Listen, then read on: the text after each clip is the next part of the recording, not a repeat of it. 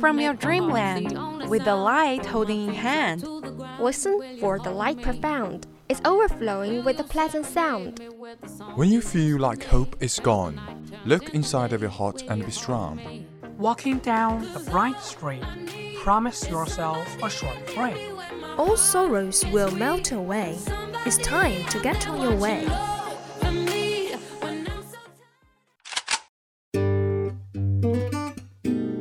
Good morning, dear audience. This is VOC, Voice of Campus from Qingdao University of Science and Technology. We are broadcasting from 7:20 to 7:50, Monday to Friday, and 18:30 to 20:30 at 65.5 FM. Hope you enjoy our company. Welcome listening.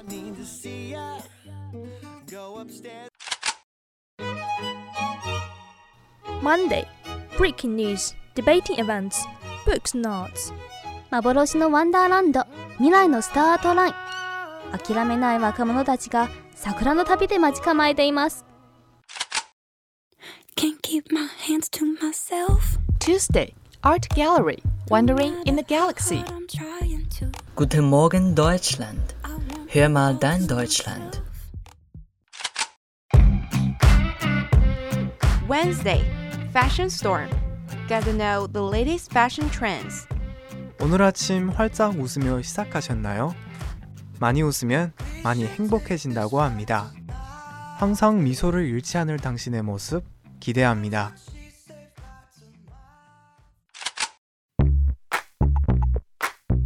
Thursday, Financial Time. Get the latest economic information around the world. Дорогие слушатели, доброе утро! Давайте слушать передачу «Дорога в Россию». Сначала желаю вам хорошего настроения, доброго начала. Friday, VChat. Open your heart, making you laugh. Looking for spark. This is the start.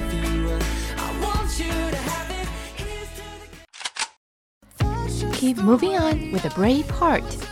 With a brave heart, here we start. just the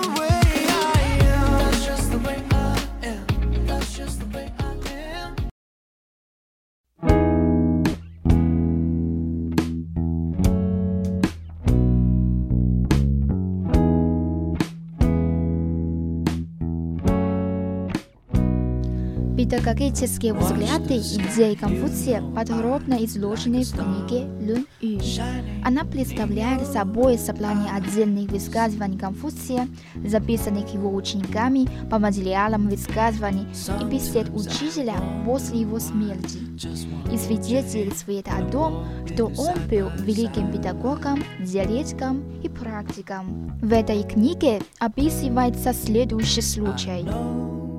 Однажды Конфуций с одним из своих учеников по имени Жан Ю посетил царство Вы. Конфуций спросил воспитанника, сколько в данном месте проживает людей. Жан Ю ответил, что население растет так быстро, что непонятно, как быть дальше. «Обогащайте его», — сказал Конфуций. «А когда мы его обогатим, что тогда делать дальше?» — спросил тот. «Воспитывайте его», — ответил Конфуций. Конфуций высказывает идею малого достатка, сяокан, согласно которой правитель обязан заботиться об обеспечении народа одеждой и питанием. Под образованием, как общественным явлением, Конфуций понимал единство двух процессов – воспитания и обучения. С этим самым честным образом связаны главные принципы его учения – жен, гуманности, человечности и ли, нормы, правила поведения. Конфуций и его последователи считали, что в первую очередь надо любить своих родственников, а потом уже всех остальных. В отношениях между друзьями важны прямота и честность. Конфуций сформулировал золотое правило этики. Не делай человеку того, что не желаешь себе. Это качество в понимании Конфуция сумма всех добродетелей. Победить себя и возвратиться к нормам поведения значит стать гуманным человеком. Он первым разработал концепцию идеального человека – дзюньцзи, благородного мужа, не по происхождению, а благодаря воспитанию в себе высоких нравственных качеств и культуры, который прежде всего должен обладать жен, гуманностью, человечностью, любовью к людям и так далее. О цели образования, по мнению Конфуция, это духовный рост личности ее совершенствование до идеала благородного человека, джинзи, носителя высших моральных качеств. Среди нравственных характеристик джинзи прежде всего называются следующие три. Уважение неба, судьбы, уважение правителя, уважение мудрых людей. Знание культурного характера Конфуций ставил на второе место. Однако он выступал за установление связи нравственного воспитания с умственным. Конфуций постоянно наблюдал за своими воспитанниками, хорошо знал их интересы, особенности и способности, что позволяло ему осуществлять индивидуальное воспитание и обучение. Часто на один и те же вопросы, заданные разными учениками, он давал различные ответы. Конфуций прокомментировал это следующим образом. Цзилю обычно легкомысленно относится ко многим делам и часто ошибается, а Жан Ю отличается нерешительностью в поступках. Ему нужна уверенность в своих силах. Исходя из индивидуальных склонностей своих учеников, в зависимости от их способностей, Конфуций подразделял их на группы и решал, чем им заниматься. Многие китайские исследователи истории педагогики отмечают, что метод учета индивидуальных способностей учащихся берет свое начало именно от Конфуция. Он очень ценил те или иные качества своих учеников и стремился развивать их природные задатки и способности. Приводятся его слова. Учение без размышления бесполезно, но и размышление без учения опасно. В процессе воспитания Конфуций стремился развивать активность учащихся, побуждать их к учению, к добыванию знаний. Он поощрял самостоятельную работу и призывал к нравственному самосовершенствованию. Он требовал от учащихся повторения ранее полученных знаний. Повторение, по его мнению, позволяет учащимся успешно продвигаться вперед и овладевать новым материалом. Кто повторяет старое и узнает новое, тот может быть наставником для других. Этические идеи Конфуция в течение более двух тысяч лет определяли характер и содержание образования в Китае. Конфуций был объявлен национальным гением и величайшим из мудрецов.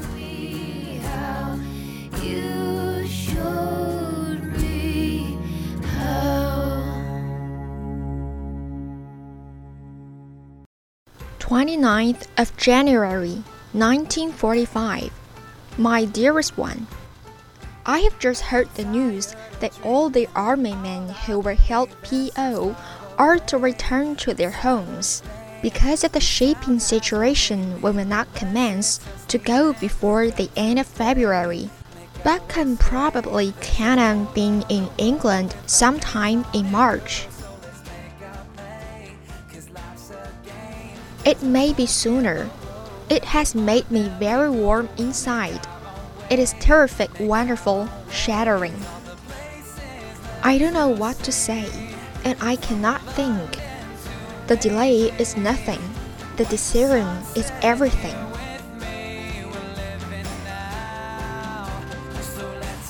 this real. Let's go till we kiss the sun. We kiss the sun.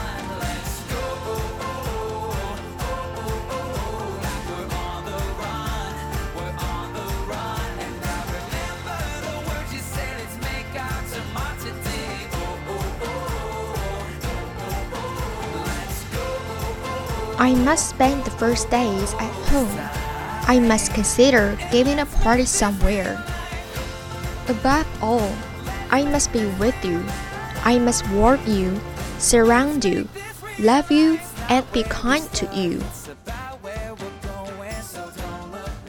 I would prefer not to get married, but want you to agree on the point. In battle, I would fight for you, for my mother, for myself. Wait me as my lover, my darling. Let us meet, let us be, let us know, but do not let us now make any mistakes.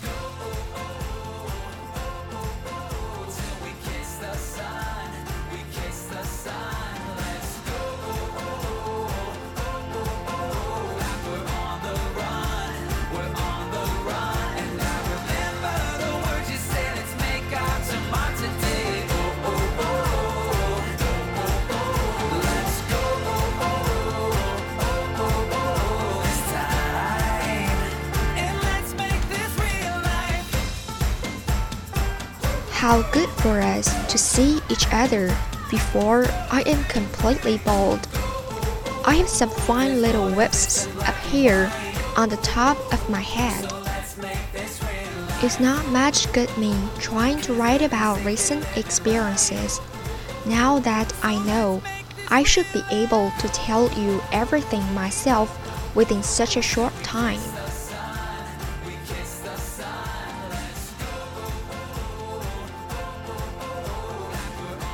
What I have my eye on now is the first letter from you saying that, you know, I'm alright, and the next thing you know, I am coming to you. Plan a week somewhere, not Boston or Bournemouth, and think of being together.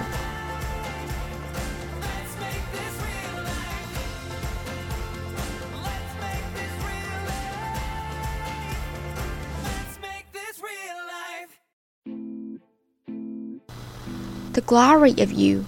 I hoped that you will not start buying any clothes. If you have any coupons left because you think you must look nice for me, just carry on as near as possible to normal. I shall tell my family I hope to spend a week away with you somewhere during my leave. My counsel to you is to tell as few people as possible to avoid printing yourself and saying much. That is my advice, not anything, but that I hope you understand. I do not ever want it to be anything but our affair. Come on, let me dance with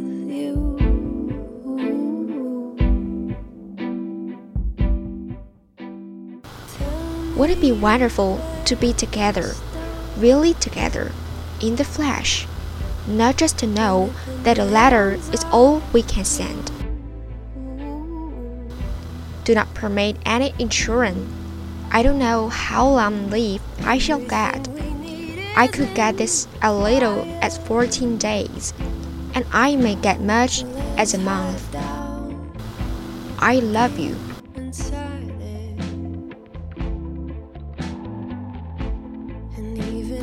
I'm wondering how I shall tell you I'm in England. Probably it's still quicker to send a telegram than a letter.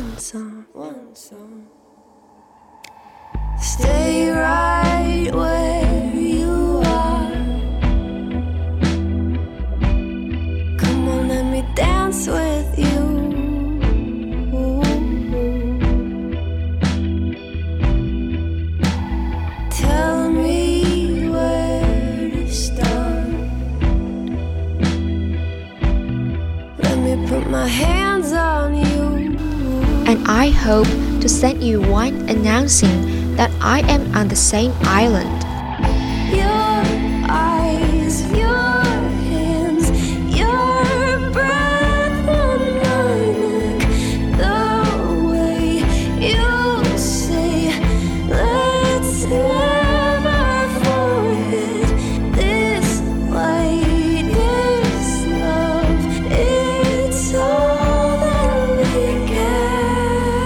Will send another one. I'm actually soon to get on the London bound train, and you can ring Glee Green when you think I have arrived there. It's a strange thing, because I cannot seem to get going and write very freely. All I am thinking about is I am going home. I am going to see her. It's a fact, a real thing, an impending event like Shrove Tuesday, Christmas Day, or the Lord Mayor's banquet. You have to be abroad. You have to be hermetically sealed from your intimates, from your home, to realize what a gift this going home is.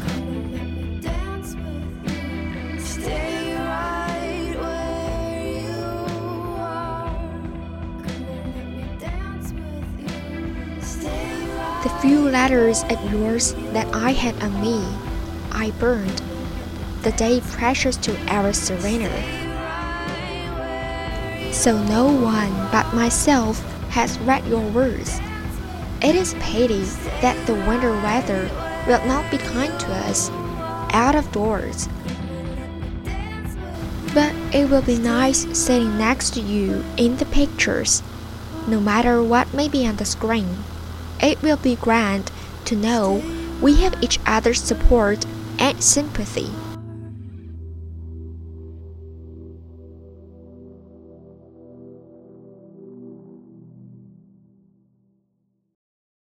Don't you tell me that it wasn't meant to be. Call it quits, call it destiny. Just because it won't come easily doesn't mean we shouldn't try. Stan Lee, born Stanley Lieber, comic book writer, died on November 12, aged 95. Perhaps he wasn't born with superheroes' powers like the X-Men or the God Thor for that matter. Perhaps he didn't acquire them from a radioactive spider bite, Spider-Man, or from studying the mystic arts, Doctor Strange. All the same, Stanley certainly had them. In his autobiography, graphic of course, he dazzled like sun rays around his head. He needed those tinted glasses he wore. Waves of energy shook from his shoulders. For he was the man who had thought of those characters. He had brought Marvel Comics back from the dead, and with it, the whole industry of comics, so that far from being something cheap and childish, which your parents didn't want you to read, they became grown up too. Just because it won't come easily doesn't mean we shouldn't try.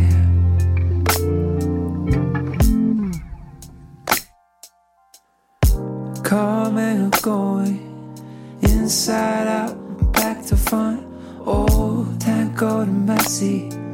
That's how we've been and we'll always be. And and widely popular, and took over Hollywood, and with it, the whole of American pop culture, earning revenues in the billions and billions of dollars. But then his superheroes and his supervillains too had problems and lived in the real world, unlike the cut-out cardboard creatures that ruled the genre until he chanced along. In fact, you might not notice they had powers at all, like Reed Richards of the Fantastic Four, a nerdy scientist who, when pitted against Doctor Doom and his robot army, could spill out into any length and shape. Or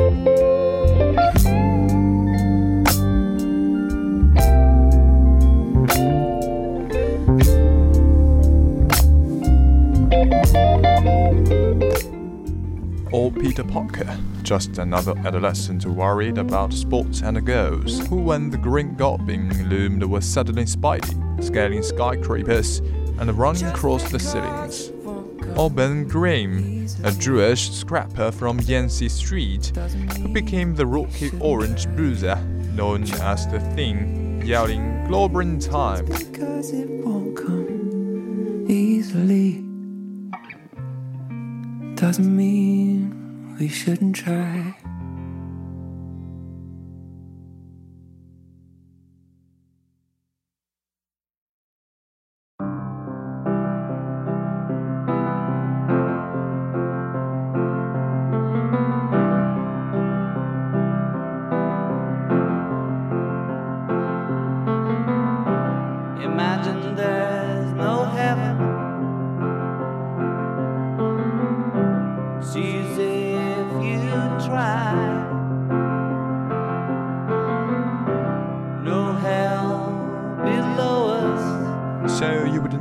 Never suspected anything of Stanley Lieber as he was growing up poor in Manhattan.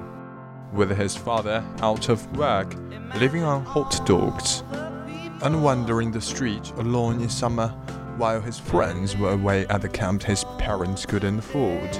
But he could feel that inner strength stirring. It came from words he read and read. Adventure tales, Mark Twain, Jules Verne, Zola, Dickens, Shakespeare.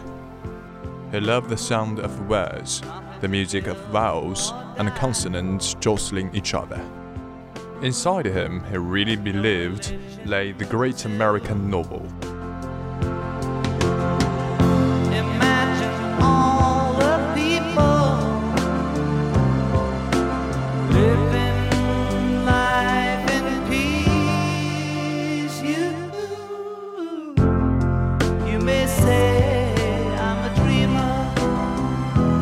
Yet he stumbled into comic book writing instead.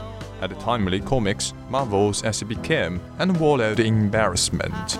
People scorned him for his silly trade.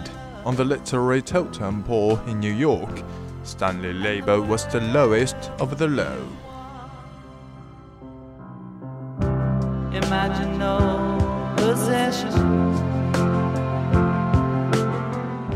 Yet they did not know, even he did not know, that as soon as he had signed himself Stan Lee on his first bit of tax filler in 1941, hating himself as he thought, he was putting on his superhero clothes.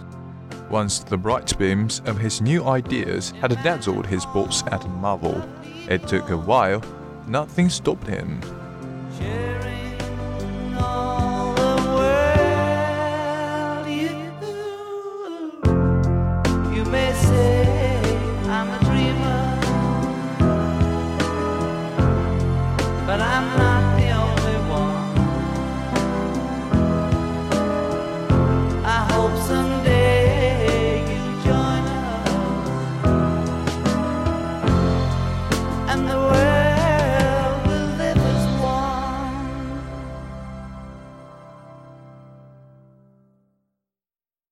Pulse pounding characters followed from him all the time.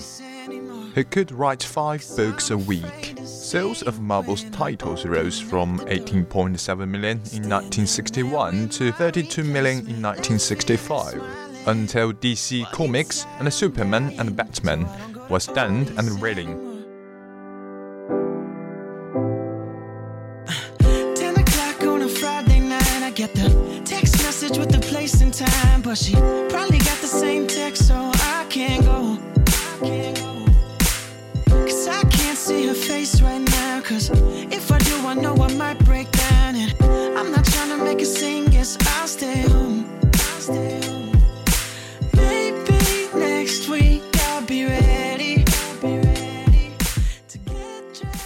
Stanley's legends and fans and true believers were exalted much onwards, shouting his watchword Excelsior to the highest. He reveled in his powers. These creations were not only living, breathing people with the thought balloons he had invented, bubbling from their troubled hairs. They also had their own words, their own melody. Dying, so I don't go to parties anymore. No.